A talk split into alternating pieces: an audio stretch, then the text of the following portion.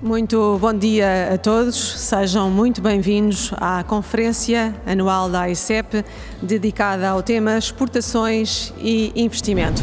A favorecer assimetricamente as grandes empresas por comparação com eh, o tecido de pequenas e médias empresas.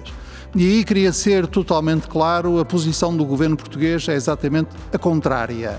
A grande força da economia europeia é a rede das suas pequenas e médias empresas e a defesa dos interesses das empresas portuguesas nos mercados das empresas europeias nos mercados internacionais deve começar por ser a defesa das pequenas e médias empresas europeias.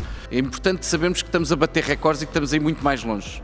Mas isto não é para nos autocongratularmos, isto é para nós percebermos que nós, portugueses, conseguimos, vencemos e, portanto, agora a ambição é que nós determinarmos. E, portanto, os principais fatores competitivos hoje em dia para vender Portugal são talento, talento, talento. Segundo, a nossa capacidade científica, tecnológica e de inovação. Eu hoje em dia, na primeira meia hora de conversa com um cliente que nunca ouviu falar de Portugal para negócios ou para investimento, com um cliente que não nos conhece, na primeira meia hora de conversa surge sistematicamente onde é que estão os vossos centros de inovação e os vossos centros de investigação.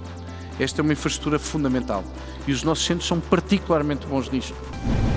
Eu apresentei este vídeo a semana passada em Las Vegas, na maior feira de financial services uh, do mundo, e, e o facto é que é uma empresa de Coimbra que o está a fazer.